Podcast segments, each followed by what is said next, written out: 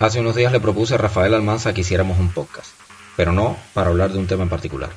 Sería un podcast para que él pudiera hablar sobre cualquier tema de su interés. Mi interés y el sentido del podcast era grabar y conservar sus ideas, sus opiniones y su brillante conversación, al mismo tiempo que aprovechaba la posibilidad de compartirlas con un público más amplio, con todo aquel que pudiera estar interesado. Esperaba por parte de él muchos reparos, ya sea en atención a la escasez de tiempo o de otra índole, pero para mi sorpresa, aceptó enseguida. Acordamos cuál sería el tema del primer episodio, pero no hubo mayor planificación más allá de algunas ideas generales que deseaba compartir y de las que me hizo comentarios. Una mañana de jueves me dirigí a su casa y ahí grabamos este episodio introductorio del podcast Palabra del Tiempo. ¿Por qué aceptó tan pronto mi propuesta al más? Pues ese es precisamente el tema del episodio. La música es Rumí, la visión del poeta, de Luis Alberto Mariño. Produce Isel Arango, les habla Alen Michel Aguilón. Bienvenidos.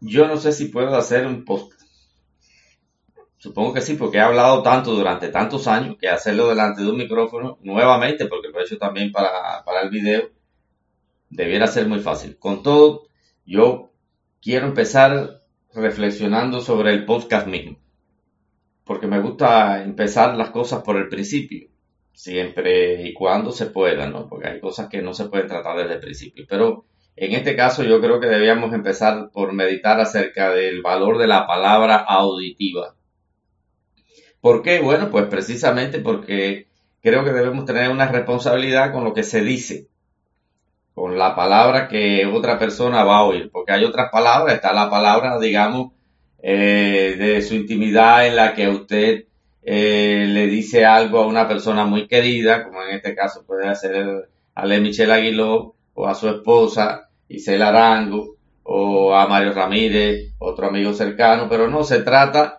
de eh, hablar para un público. Y en este momento creo que estamos abrumados de, de esta palabra auditiva que inunda el mundo a través de los videos, a través de la comunicación radial, también a través ahora del podcast, que es una variante nueva. Y eso me parece peligroso.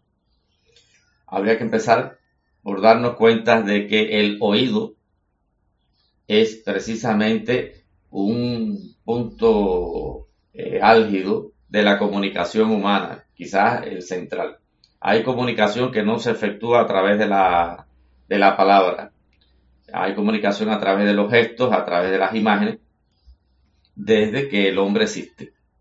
Pero es curioso, un paleontólogo español escribía hace poco en las redes que probablemente el neandertal tenía lenguaje hablaba, se comunicaba con lenguaje.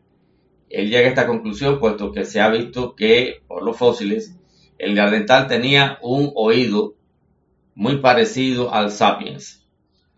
O lo que es lo mismo, ese oído estaba eh, diseñado para entender el lenguaje hablado. Parece que esto no tiene ningún problema, ¿no? así debía ser, sí, así debía ser, pero no deja de ser un misterio. Primero, porque, según dice este paleontólogo, la calidad de este oído suponía que el neandertal podía oír consonantes, no solo vocales, y que eso es lo que eh, nos define ese oído como un oído humano. No un, humano homo sapiens, pero sí un humano neandertal, es decir, que el asunto no consiste siquiera en hablar, sino en ser oído. Cuando uno piensa eh, eh qué cosa... la posibilidad de escuchar, ¿no? También. Sí, la posibilidad de escuchar. De, distinguir. De distinguir los sonidos y de, y de entenderse. Porque bueno, por ejemplo, los animales está claro que se comunican mediante la voz el perro, el gato que ladra o maulla, los eh, pajaritos que trinan maravillas y todo eso es comunicación aunque no lo creamos. Ellos, ellos tienen sus códigos basados en ese, en ese sistema de, digamos, sonidos. Pero en el caso del humano, esto parece ser mucho más fino. Así que cuando pensamos en que el lenguaje es esencial para el ser humano, para la condición humana, digamos que es lo central de la condición humana, o lo primordial, o lo, o lo primigenio, no el trabajo, como decía el laborista Engels, eh, que simplemente teníamos lenguaje porque necesitábamos trabajar. El trabajo efectivamente exige la comunicación, pero ahí no se agota la necesidad de, trabajar, ni de, hablar, ni muchísimo menos, ni de comunicarse.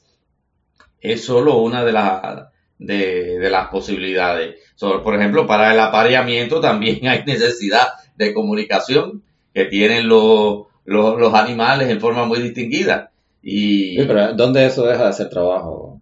Bueno, bueno, piensa que, para ti será un trabajo, pero para muchísima gente es una fuente de, placer, de alegría, y de una serie de cosas, ¿no? Porque parece que también el apareamiento, bueno, pues eh, tenemos una onda no laborista, no Engels y no marxista. Eh, el, el, marxista tiene un problema con el apareamiento, eso está claro. Controlo lo que significa placer, alegría, comunicación humana, eso no les parece imprescindible, pero en realidad sí es imprescindible. Tanto que si no, no tendríamos eh, especie humana, no tendríamos procreación, no tendríamos prolongación de la especie.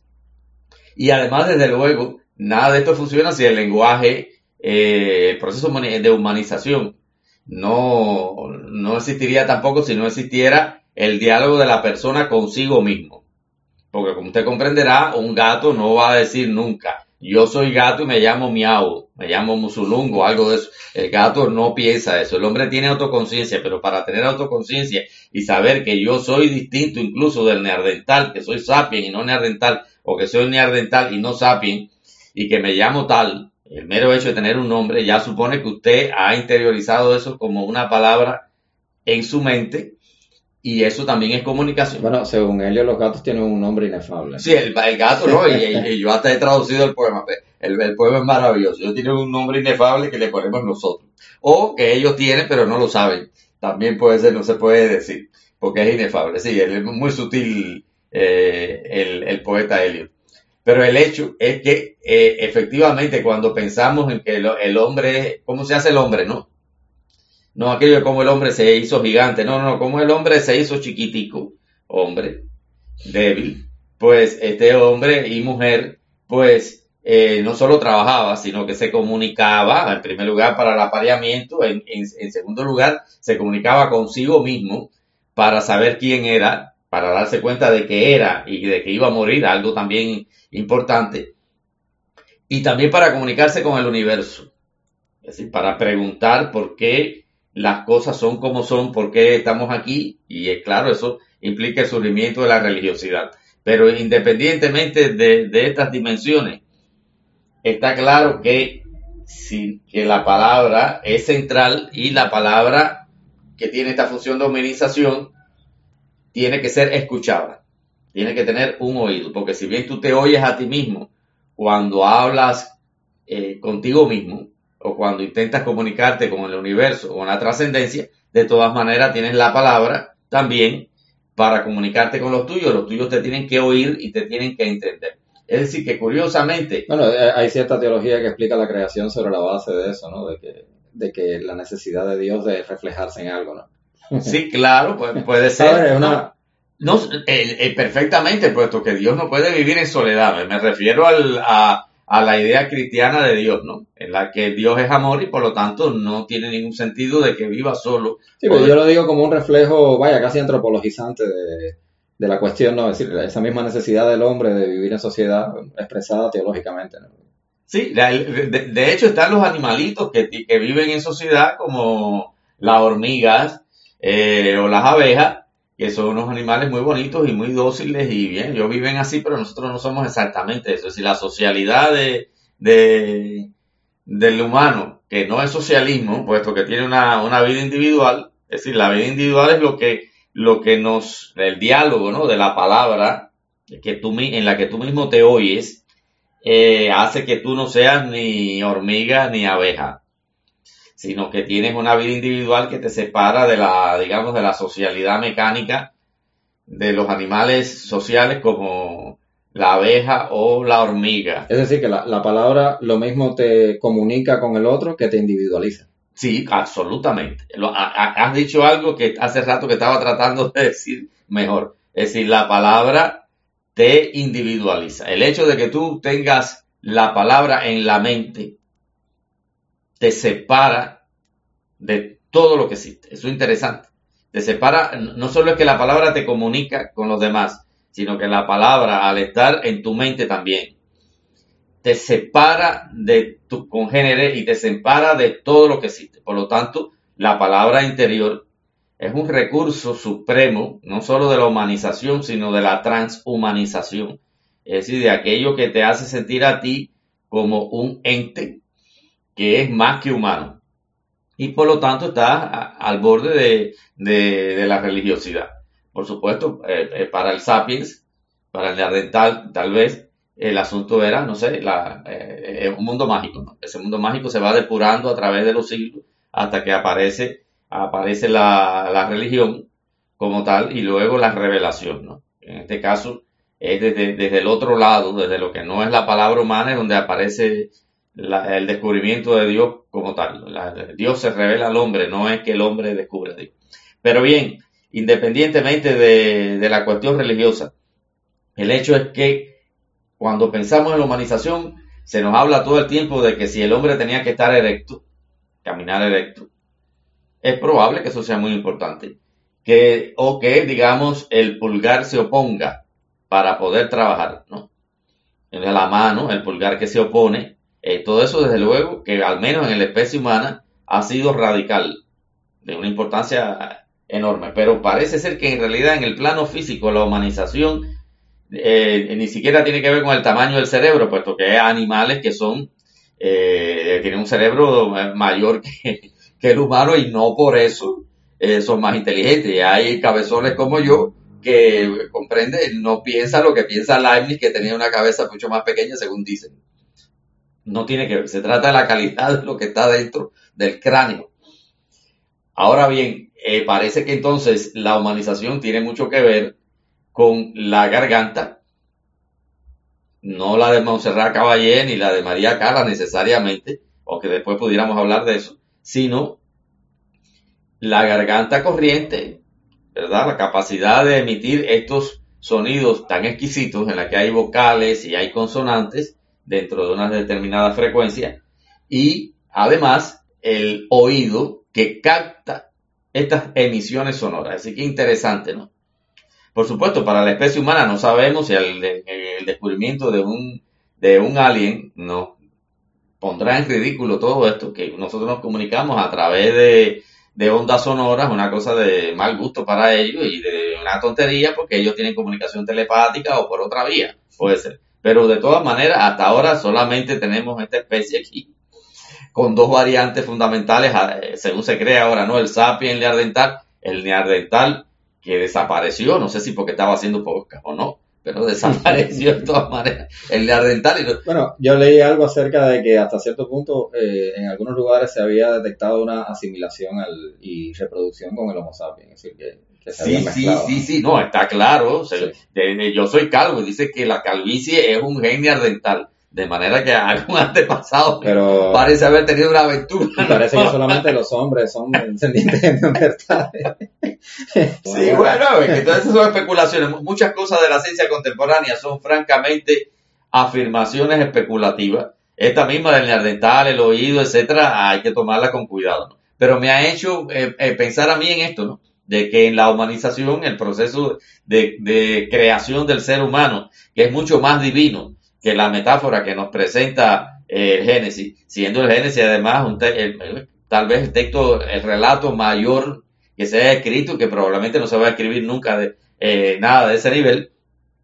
Eh, la, narrativa de, los babilonios parece que supera a todo lo que, lo que ha ocurrido milenios después. Pero eso sí, el, el proceso de eso, en todo caso, el Génesis como relato humano es un relato escrito por un ser humano mientras que la creación, que es un acto divino, parece muchísimo más rica ¿eh? y más interesante. Pues, por ejemplo, hemos estado con el cuento de que si estar erecto o si el pulgar o el tamaño del cerebro, pero a mí me parece que eh, la garganta y el oído pues son eh, mucho más importantes.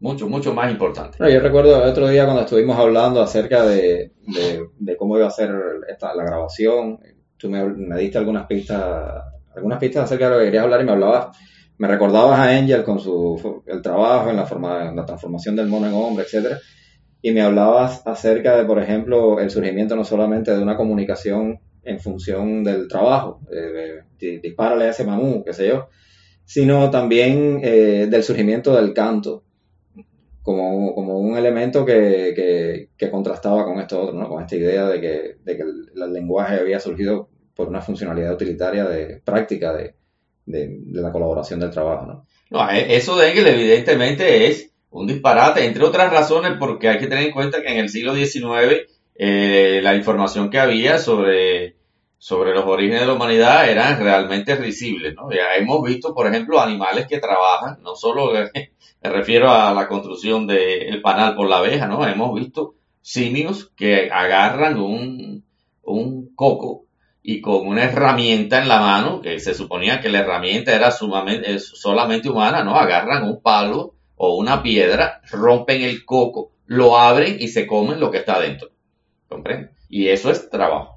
De manera que el trabajo no define, define al hombre, claro, pero no solo eh, al hombre, también hay animales que hacen esto. Ahora bien, igual que, el pájaro canta, y es evidente que el pájaro se está comunicando, pero también está teniendo felicidad, que se siente bien, pues el hombre hizo lo mismo, es decir, tenemos el canto también. Tenemos el canto y tenemos la narración, es decir, los pueblos eh, primitivos tienen canto, tienen música a partir de la voz primero, y luego solo después con los instrumentos, que eso también se, ha demostrado, así que tenemos primero canto en la voz y luego la, creación de instrumentos musicales, el tambor, las cosas más elementales. Y además de eso está la narración. Inmediatamente aparece la narración también y aparece también la comunicación científica. La comunicación científica en ese momento es decir, no, mira, eh, tú coges el coco y le haces esto para que te comas lo que está dentro. Ese es el, nivel que se transmite de una generación a otra y se transmite en forma auditiva, por la palabra auditiva, puesto que no había escritura.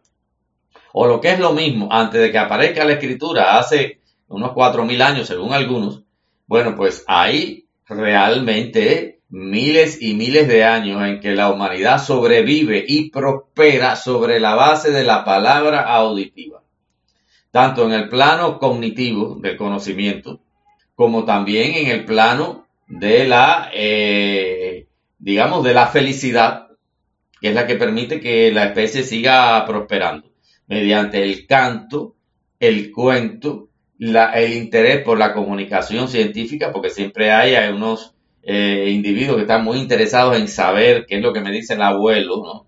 lo que dice mi papá y acumular ese conocimiento y también del magisterio, puesto que él mismo va a comunicar eso a, a sus descendientes o a sus contemporáneos. Todo este dominio de la palabra auditiva es inmenso, enorme. Y tiene una preponderancia también después de que aparece la escritura, puesto que la escritura no estaba al alcance de todo el mundo. Tú tendrías que estar alfabetizado y solamente las élites estaban alfabetizadas. Eso dura asombrosamente desde el surgimiento de, la escritura que creemos que salió, que fue entre los babilonios hace cuatro mil años, entre los sumerios hace cuatro mil años. Esto dura prácticamente hasta principios del siglo XX y hasta entrado el siglo XX. Mientras no hay una alfabetización total de la sociedad, que es lo que tenemos ahora. Y en algunas culturas, incluso existiendo palabras escritas, por deficiencias técnicas, bueno, no había inventado los signos de puntuación o algo de eso, la, lectura se hacía en voz alta incluso. Es decir, era necesario leerse eh, uno a sí mismo para poder entender lo que estaba leyendo, los griegos, los romanos. Sí, sí, sí, sí. Es interesante eso, que, por ejemplo, el proceso de interiorización de la palabra escrita es prácticamente posterior a Cristo. A ver, eso es una experiencia real de cualquiera que ha estudiado a última hora por un examen, de que hay veces que usted lee un párrafo, no lo entiende ni para atrás ni para adelante y se lo lee en voz alta y ahí es cuando lo entiende, ¿verdad? Efectivamente, efectivamente. Pero es que durante muchísimo tiempo, después que existía la, palabra escrita y bien escrita, eh, lo que hacía la persona era leer en voz alta, es decir, que Platón leía sus propios diálogos.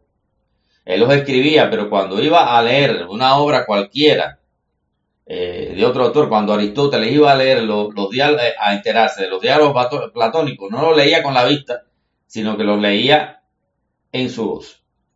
Tampoco había puntuación, por ejemplo. Tampoco existía la puntuación.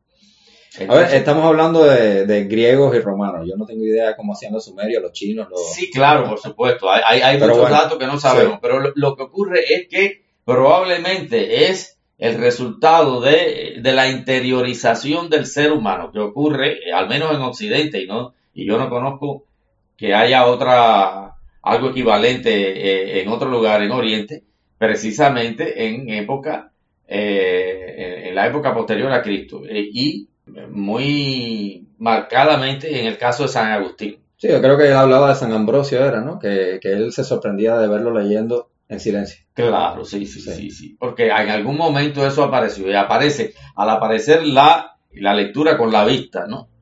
Está ocurriendo también esa visión interior del ser humano que no era propia de los occidentales hasta después de Cristo. Es decir, es el cristianismo el que promueve esa interiorización, de la cual el punto, digamos, eh, más conocido y más evidente son las confesiones de San Agustín, porque ya no es solo que él ha interiorizado el proceso de su vida, sino que nos cuenta esa interiorización como una búsqueda de la divinidad.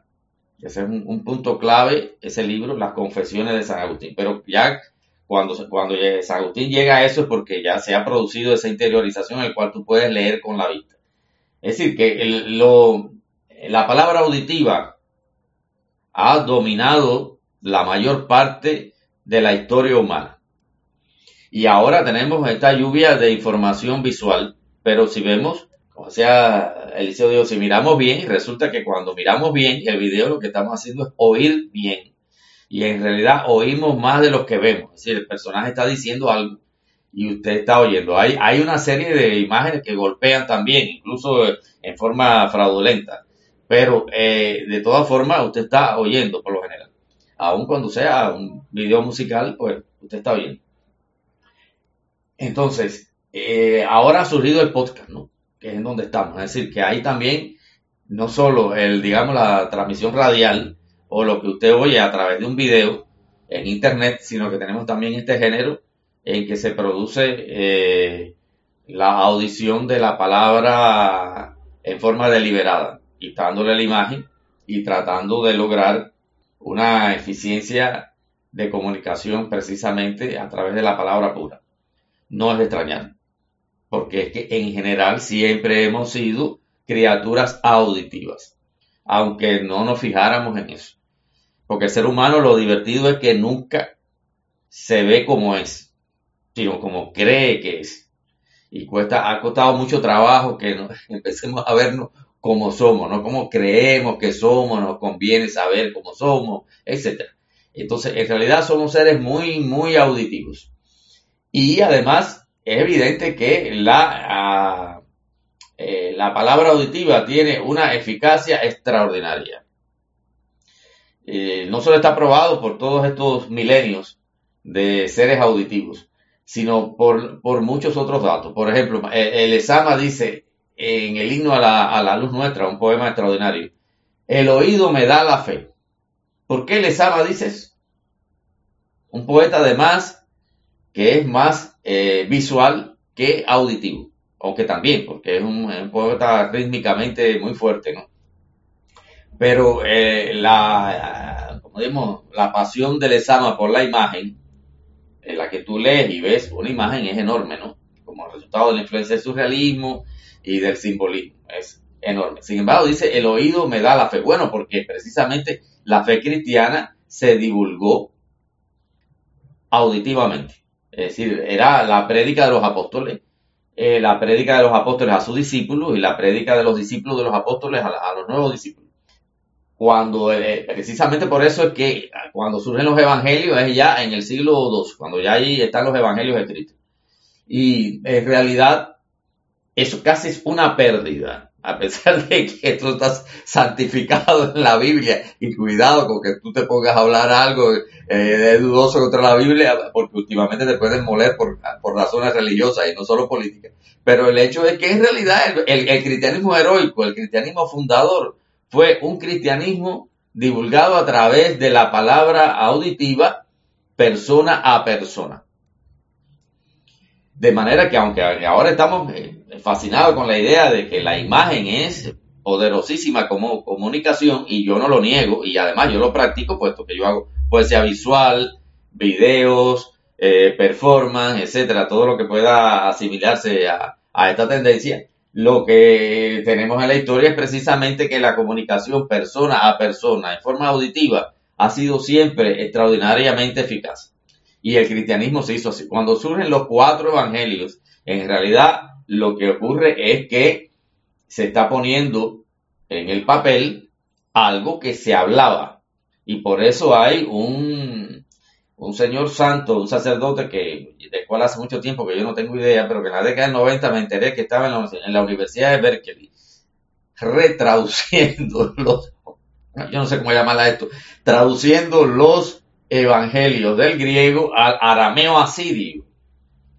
Y cuando entonces él, eh, porque realmente era la, decir la lengua que hablaba Cristo, y entonces al ponerlo en el papel no lo ponía como párrafo ni como versículo. Fíjense que ya la escritura en versículo es una alteración de lo que pudiera ser el párrafo común y corriente de, de, un texto, eh, digamos, ya eh, posterior al cristianismo. ¿no? no, no, él repartía el texto en la página, supongo que con intenciones de que la espacialidad de la palabra subrayara lo que dice el Evangelio para que nadie pensara de que el objetivo de esto es que usted lea, sino que usted le, diga a otro qué fue lo que está en el Evangelio de Lucas.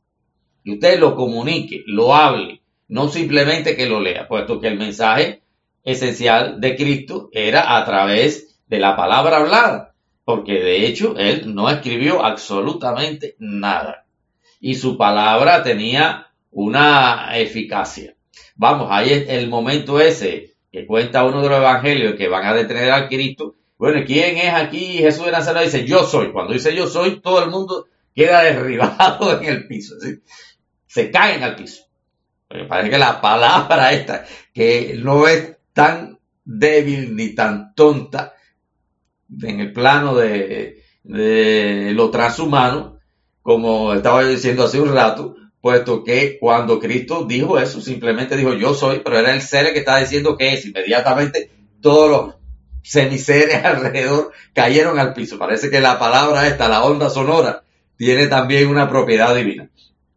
Pero olvidándonos de, de, este momento, que de todas maneras el cristiano tiene que reflexionar, yo soy, y la gente cae al piso que yo supongo que es un acontecimiento histórico, ¿no? Pero aun cuando no fuera un acontecimiento histórico, se está reflexionando sobre el, poder de la palabra eh, en sí, de la palabra como acto, que es el caso de Cristo, que no se entiende eso. Lo, interesante es que en la cultura cubana hay el caso de aquel señor que dijo que, Manuel Sanguilí, que dijo que eh, los discursos de Martí en realidad eran actos y que él hablaba para cada, cada discurso suyo era una acción. Cuando lo que él estaba diciendo allí, inmediatamente ponía en marcha una acción política. Eso lo dijo Manuel Sanguilí así como, no sé, porque, eh, porque era, su, era lo que pensaba sobre eso. Y vean que Manuel Sanguilí hubo un tiempo que no era martiano, pero cuando nos conoció a Martí, etcétera, entonces descubrió esto. Pero el hecho es que eh, la declaración es poderosa, ¿sabes? porque eh, demuestra que no solo en el plano de, de, del hombre de Dios, ¿no?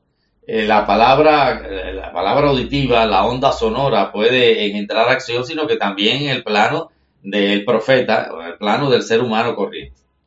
Entonces, ¿qué ocurre actualmente con, con el asunto de la, de la comunicación a través del podcast? Bueno, porque probablemente estamos hartos de la imagen y queremos tener algún retorno, ¿no? a la eh, intimidad de la palabra auditiva y a la eficacia de la palabra auditiva. Yo estoy a favor de esa tendencia y por eso inmediatamente te dije que sí para el podcast. Porque creo que tenemos que comunicarnos, tenemos que hablar, tenemos que decir las cosas, tenemos que, aumentar la socialidad, no el socialismo, sino la socialidad, porque lo que acaba con el socialismo no es la propiedad privada, lo que acaba con el socialismo realmente es la socialidad. Eso es lo que acaba, porque el, socialismo es enemigo de la socialidad. El principal enemigo de la socialidad es el socialismo. ¿Usted quiere acabar con el socialismo? Lo único que tiene que hacer es aumentar la socialidad, no la propiedad privada, que tiene sus funciones, pero que no genera en sí una, una socialidad que permita acabar con el socialismo. Pero regresando al, asunto de la eficacia de la palabra auditiva. Bueno, el problema de, de, la palabra auditiva, el problema no la eficacia de la palabra auditiva, es que en la voz se transmite algo, un color espiritual individual. Se transmite el carisma de la persona. Se transmite el carisma de la persona y el color individual, que porque la voz puede ser incluso no la más bella del mundo. No puede que no sea eh, eh, María Calas, pero si usted oye bien la, voz de María Calas, resulta que la voz de María Calas es profundamente anormal como soprano, eso se ha dicho ya. Porque a Calas de repente tenía unos graves que parecía Elena Burke y realmente era soprano, no contralto y eh, porque era simplemente que su voz expresaba su ser, que que muchas, por ejemplo, la, la cantante que no es María Cala, aún teniendo talento, pues se esfuerza, digamos, por hacer una voz de soprano ideal. Y hay algunas voces soprano ideales, como Renata Tebaldi en la misma época, ¿no? Pero el problema es de que ella cantaba como ella era. Y eh, al eh, cantar como ella era, pues ella cantaba con toda la voz y con toda la dimensión privada de la voz. La calidad de la voz humana es extraordinariamente persuasiva. Y en el caso de la cara, con ese registro extraordinario que ella tenía, ¿no?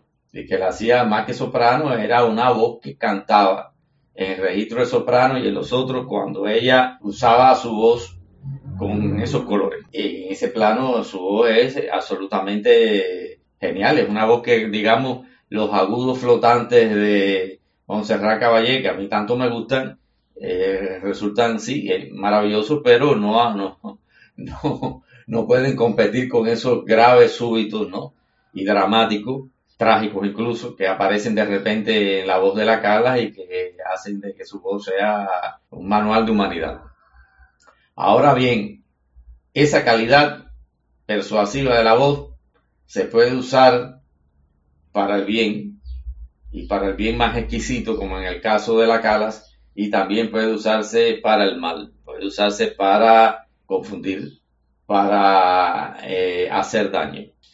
Si nos fijamos bien, incluso esas voces carismáticas que están haciendo eh, daño, en realidad, si las oyes bien, en realidad son malas. Una vez yo estaba aquí en el estudio y tenían puesto un discurso político en la televisión a unos 10 metros de distancia. Yo no distinguía qué era lo que se decía, pero parecía que el comandante estaba diciendo una cosa muy mala, muy perversa. Cuando fui allá, porque pensé que estaba diciendo una de esas cosas terribles que nos dejaban completamente eh, liquidados de horror, resultó que no, que estaba hablando de cuántas eh, libras de no sé qué cosas se habían producido y sus habituales comunicaciones, ¿no? Con datos y cosas de esas. Sin embargo, cuando regresé acá, la voz seguía sonando mal. Era un sonido metálico. Pueden hacer la prueba con cualquier discurso de eso. Un sonido metálico feo. Sin embargo, era una voz de una persona que tenía un extraordinario carisma y la voz esa pues parece que eh, nutría además a muchísima gente y a los otros nos horrorizaba. Entonces sí, la, voz humana tiene eh, el no privilegio. Solo, no solo de bien vive el hombre. Claro, sí, sí, sí. efectivamente, nos alimentamos desgraciadamente también del mal. Incluso los, los que queremos amar el bien y de hecho amamos el bien, también nos alimentamos de alguna manera del mal, porque el hombre es ambiguo entre el bien y el mal todo el tiempo, incluyendo el santo. Lo que pasa es que en el santo eso es mínimo, ¿no? Es mínimo. Al, santo le cuesta hacer un trabajo llegar a, ese mínimo. Pero sí, efectivamente, eh, hace la, ambigüedad del ser humano no puede ser eliminada eh, absolutamente. Solamente el Hijo de Dios y la Virgen están exentos de ese, de ese de esa ambigüedad. Y desde luego, en el caso de la Virgen, para los que creemos en, ese privilegio, porque no todos los cristianos creen en ese privilegio, en todo caso, es eh, un privilegio que le dio el Hijo de Dios, no que ella tiene por ser humana en lo absoluto. Entonces hay que tener cuidado actualmente con el carácter persuasivo de la voz desde el mal. Hay, que tener eso muy claro porque efectivamente las comunicaciones de ese tipo están haciendo mucho daño. Por ejemplo, los discursos políticos que acumulan razones a toda velocidad una tras otra. Y la persona que no está acostumbrada a hacer un ejercicio de discernimiento entre lo que es cierto o lo que es falso, queda fascinada con la cantidad de razones que se dicen a una velocidad extraordinaria y que parecen indiscutibles. Sin embargo, si usted se pone a oír en detalle, que usted graba y se pone a oír después y a reflexionar, se da cuenta que ninguna de esas razones ha sido eh, argumentada y que probablemente no pueden ser argumentadas porque son falsas. Por lo tanto, hay que estar claro de que el podcast puede ser un bien y puede ser un mal como cualquiera otra eh, manifestación de la actividad humana, que siempre va a tener esa ambigüedad. Pero yo quiero eh, más bien hablar hoy de lo contrario, terminar pensando en el valor de... Bueno, yo, yo quisiera antes de terminar, ¿no? Decirte algunas cosas que, he ido pensando a medida que has ido hablando y que no te quería interrumpir. Y, como ya en este último, en estos últimos minutos nos hemos más, acercado más a la, a la dimensión, digamos que política de la voz auditiva, de la palabra auditiva. Política no en el sentido en que la gente suele entender la política como algo que se realiza en las altas esferas o algo así. Pero no me refiero a ese tipo de política, sino a la que se hace en lo que diríamos la polis, ¿no? La comunidad de personas que se ponen de acuerdo para vivir juntos. A ese tipo de comunicación, ¿no? A la comunicación que pone de acuerdo a las personas para realizar acciones eh, en las que eh, se cambia la vida colectiva o se transforma, se rige, se regula, etcétera. Ese tipo de comunicación. Y yo recordaba eh, algunas cosas que dijiste al principio, ¿no? de las que hablaste al principio, del problema del oído, y, también pensaba en, cómo la tecnología ha modificado ha transformado el valor o, bueno, el efecto de la, de la palabra auditiva como tal. La palabra auditiva, por supuesto, ha sido siempre el, principal motor de, la acción humana casi. Por mucho que tendamos a ver la, palabra como algo opuesto a la acción, ¿no? Como algo que no es exactamente lo mismo que la acción, sino que eh, se contrapone o, se, eh, o, son cosas muy distintas, pero la palabra es la que mueve la mayoría de las veces la acción. Ahora, hay una cosa, eh, a lo largo del siglo XIX, del siglo XX, la palabra auditiva se transforma yo no sé hasta que, en qué medida esa transformación es importante o no. Te lo estoy preguntando hasta cierto punto. ¿Qué, tú piensas de eso?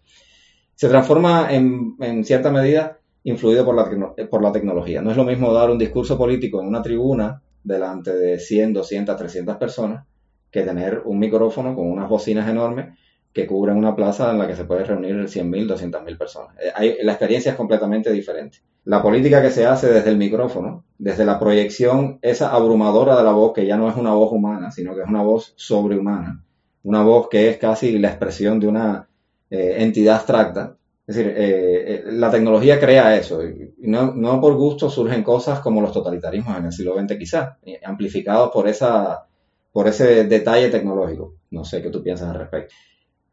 Esa es una primera dimensión del asunto que yo quería que tú reflexionaras sobre eso, tuvieras alguna consideración. El segundo aspecto tiene que ver con el oído.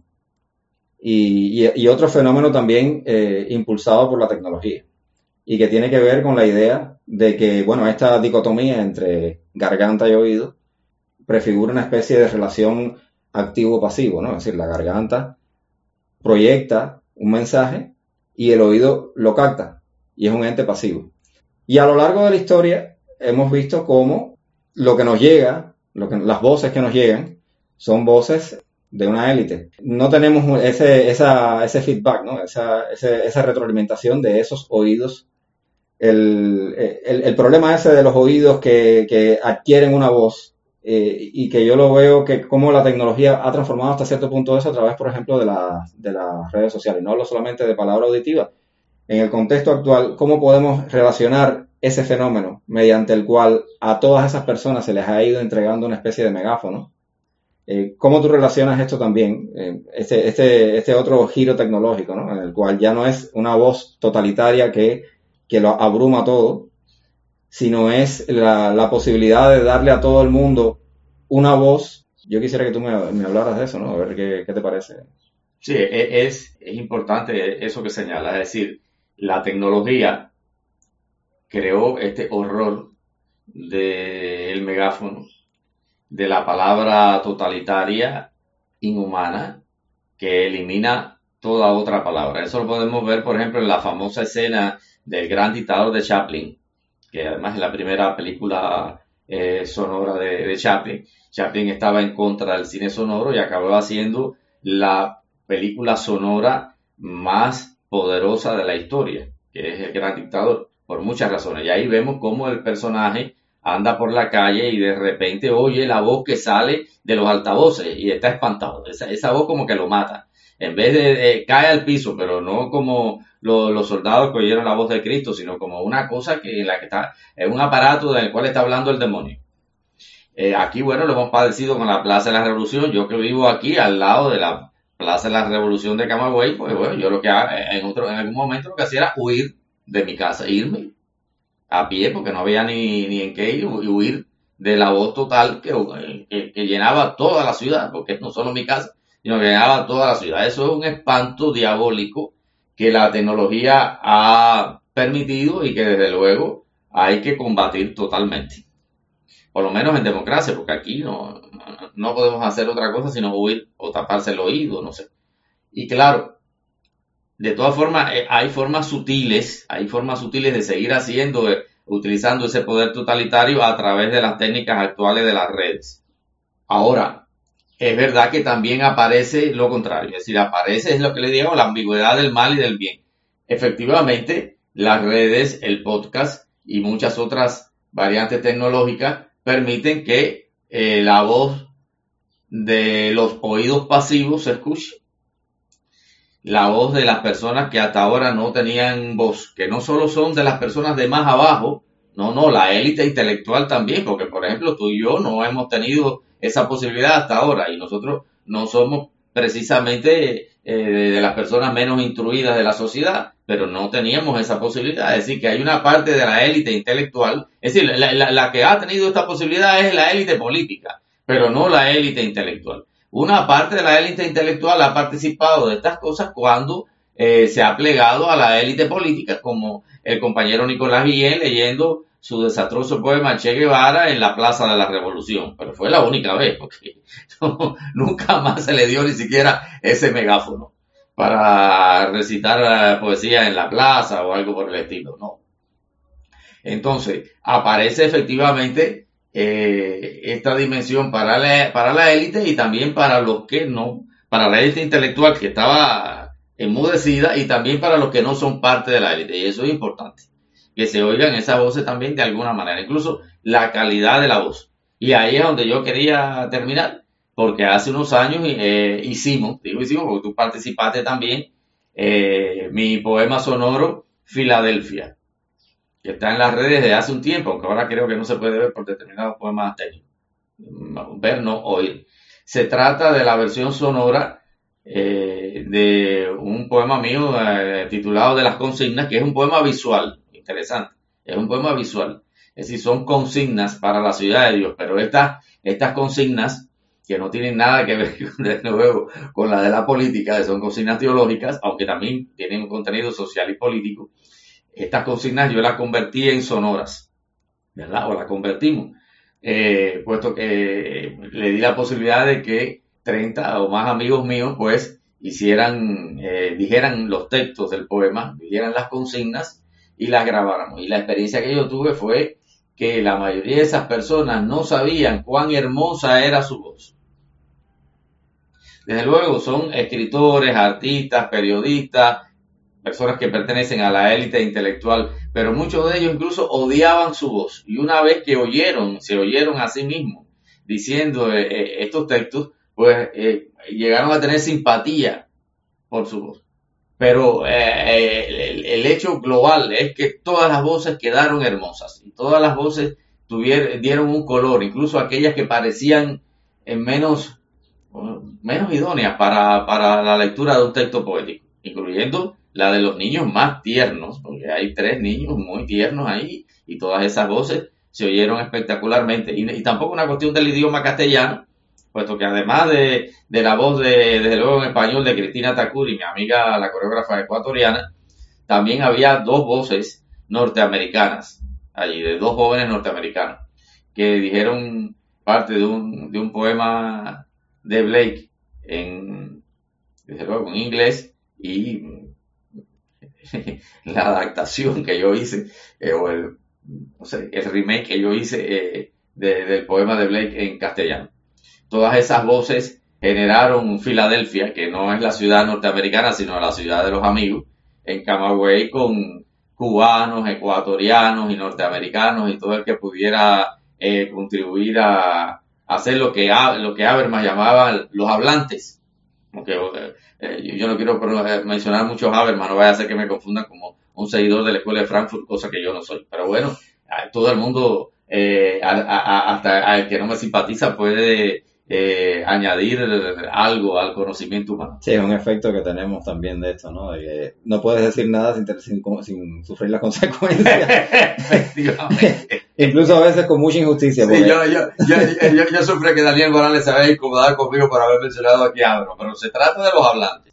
Se trata de la civilización de los hablantes que está comenzando. Tanto la democracia política como el ejercicio de las voces, que la democracia política no son las instituciones.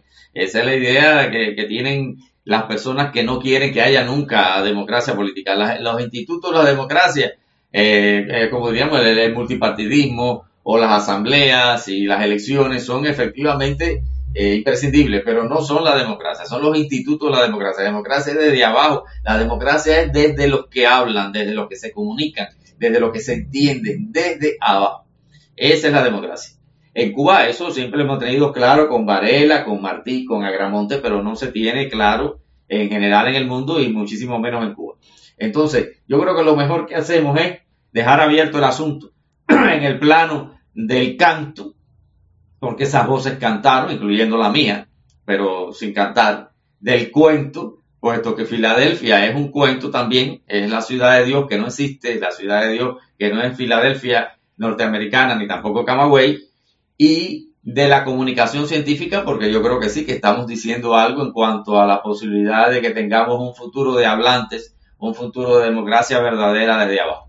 Entonces, pues, vamos a ver si eh, nuestros oyentes soportan la audición de Filadelfia y te doy las gracias a ti por haberme introducido en el mundo de los hablantes. Bueno, pues no, muchas gracias a ti también por por haber aceptado tan rápidamente y, y, por haberme recibido hoy. Entonces, bueno, lo que queda es escuchar Filadelfia.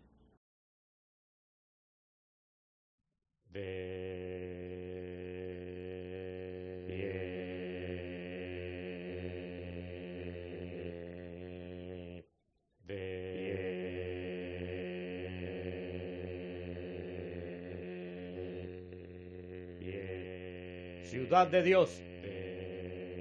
Ciudad de Dios. Ciudad de Dios. Ciudad de Dios, de pie. De pie. De pie. La ley sea rey. Un rey es buey. En el batey la ley. En el caney la ley. En el catey la ley. En Camagüey la ley.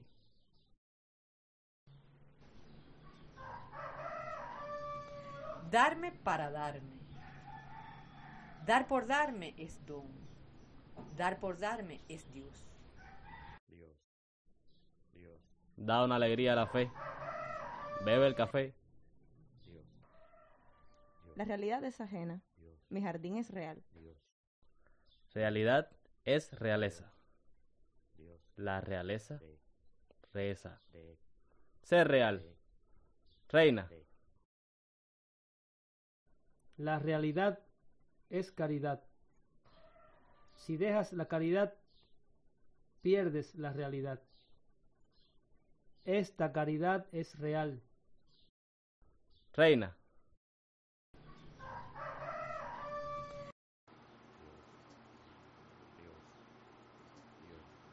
Lucho, mucho, cartucho.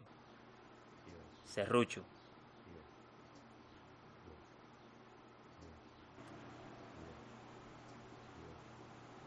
Mi vocación me destruye, me instruye. El amoroso. El amoroso es sabroso.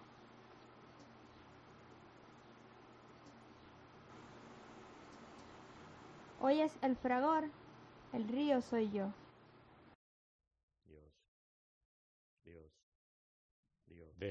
Casa, cosa, caso, casi, quise. Yo soy tu nada, maravilla donada. Dar tu amor es tu posesión mayor. V, nube, ave. Del ser de amor tienes ese amor de ser. Ama. Ciudad. El suceso del beso es el exceso. Si amas, eres. Ciudad. Ciudad. Hazte un tú Hazte el tú, de mí. Hazme tú, tú hazme el tú. de ti. Ciudad. Ciudad. Ciudad. El suceso del beso es el exceso. De pie. De pie. Asamblea de los Santos. El amor aquí.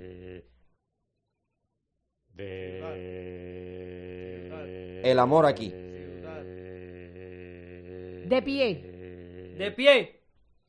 El amor aquí. No hay nada. El amor aquí. No hay nada. Hay ser. El amor aquí. No somos nada. El amor aquí. No somos nada. Somos ser. Siente en tu mente el ente. En mi mente el ente. Decente, resplandeciente, omnipotente, indestructible. Ser es más. Tú eres más. El amor aquí. Acalla tu orgullo. Escucha el arrullo. El modo de amar es dar. Tiempo, templo. Caricia, justicia.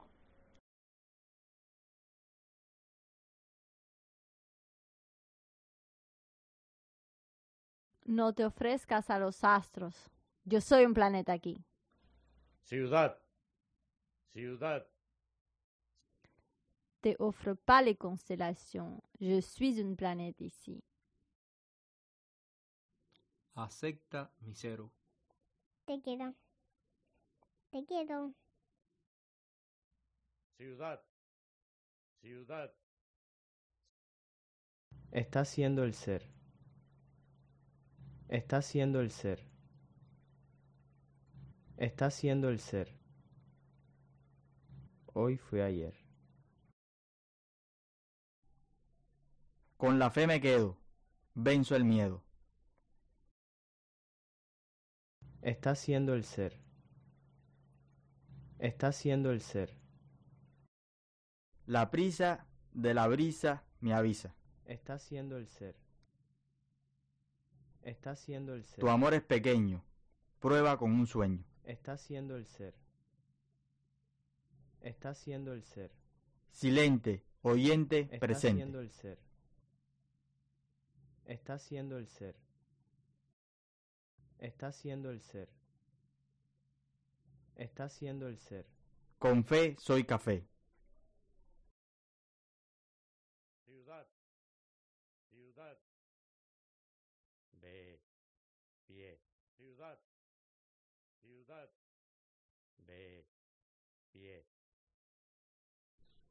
El hecho es que soy derecho.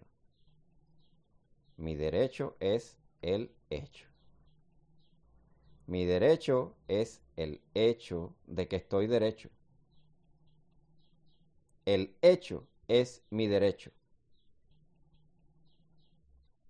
Mi derecho es el hecho. Tú no eres zurdo, tú no eres burdo, tú eres derecho, hecho, tú. Asamblea de los Santos. De pie. Patria, patria, por campos y ciudades, la realidad de la fratria. Hermanos, hermanas, patria. Por nuestro amor a este suelo, por nuestro amor a este suelo, declaro su anexión, declaro su anexión, declaro su anexión al cielo. Tu futuro. Salta el muro. Salto el muro del futuro. Yo perduro. Con la fe me quedo. Venzo el miedo. Con la fe cultivo. Sobrevivo. Con la fe soy café. Dominadores del mundo, moriréis. Tu vida es grito. Tu vida es mito. Tu vida es rito. Pisa el suelo y salta al cielo. Patria. Patria. Ciudad. B. Ciudad. Pie. Ciudad. B. Ciudad. Pie. La ley sea rey. Un rey es buey. Un rey es buey. Un rey es buey. El amor aquí. No hay seso, no hay beso. No hay beso, no hay seso. La realidad es esa. La realidad es fresa. Realidad es realeza. La realidad es una, la luna. Siéntase mal. Siéntase mar. Si te sientes mar, Vas a amar. blanco, blanco, blanco, blanco. Franco. La realidad es una. La luna. La luna. La luna. Si no soy de mañana ni de ayer, ni del hoy que es ayer y fue mañana, no soy del tiempo. Soy esta misma palabra. La gracia me sacia. Ánimo nimio, Mi ánima anima. ánimo anónimo, Anima mi ánima. ánimo ánima, Anímame. ánimo, Ánima. animal, Mal. anís, Nariz. La belleza es buena. La belleza es cierta. La belleza es tuerta. El universo es un objeto enorme. Tú eres un sujeto pequeño. Mira, delante de ti está el universo. ¿Y tú estás delante de quién? Dios. Pisa el suelo y salta al cielo. Dios. Sé rey. Sé ley. Reina. I will not cease from mental fight, nor shall my sword sleep in my hand till we have built Jerusalem en la sabana del Camagüey. I will not cease from mental fight, I will not cease from mental fight, nor shall my sword sleep in my hand nor shall my sword sleep in my hand till we have built Jerusalem till we have built Jerusalem en la sabana del Camagüey. en la sabana del Camagüey. Dar tu amor es tu posesión mayor. Da más. Da más el más. Darme para darme. Paz es poder. Poder de paz. Haz tu faz de paz. De pie. Al fin el sinfín. En mi borde el desborde. De pie. Al fin el sinfín. Al fin el sinfín. Todo cuanto vive, alabe al amor. Todo cuanto vive alabe al amor. Todo cuanto vive alabe al amor. Todo cuanto vive, alabe al amor. Aleluya. Aleluya. Aleluya. Aleluya. Aleluya. Aleluya. Aleluya. Aleluya. Aleluya. Aleluya. Aleluya. Aleluya. Aleluya.